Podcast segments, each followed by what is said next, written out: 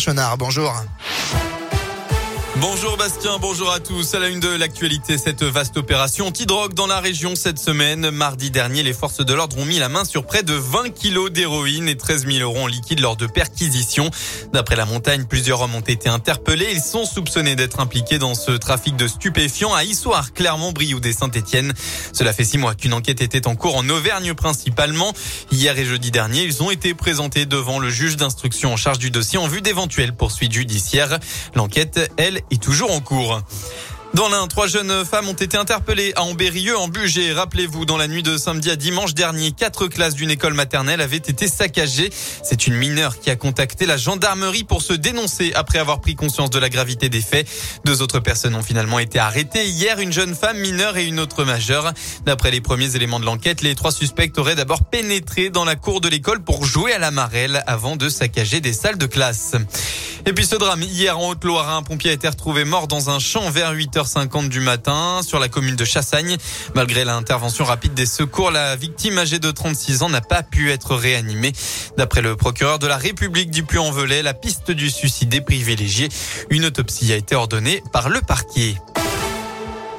C'est l'un des plus grands rendez-vous de l'année au stade Gabriel Montpied. Le Clermont Foot reçoit le PSG ce soir à 21h. C'est la 31e journée de Ligue 1.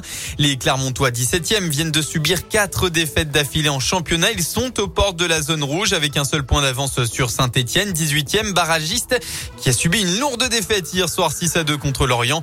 Les Auvergnats ont donc impérativement besoin de points pour se rapprocher du maintien. Au match aller au Parc des Princes en septembre, ils avaient logiquement subi la loi des Parisiens, une lourde de défaite 4 à 0. Le défenseur Florent Augier espère que les leçons ont été retenues. L'aller, je pense que ça nous a servi. On était euh, un peu émerveillés de tout ça, donc forcément, euh, à un moment, il faudra laisser ça de côté et le plus tôt possible. Pas s'émerveiller euh, sans s'étendre devant ses joueurs. Après, voilà, c'est un match. C'est un peu ça aussi l'expérience qu'il faut prendre dans la saison. C'est que maintenant qu'on a découvert voilà, c'est passer en mode compète parce qu'on a des points à aller chercher quand même. Et, euh, puis je vous dis, tout est possible quand même. Hein. Il y a des équipes qui les ont accrochés, pourquoi pas nous? Donc euh, ça sera vraiment être là, pas les regarder jouer et, être spectateur, vraiment être acteur de ce match. Et on perd pas aussi de vue euh, notre objectif qui est le maintien. Donc si ça passe par prendre un point là, ça sera bien. Le Clermont Foot contre le PSG, c'est ce soir à 21h au stade Gabriel Montpied, la rencontre qui se jouera à guichet fermé.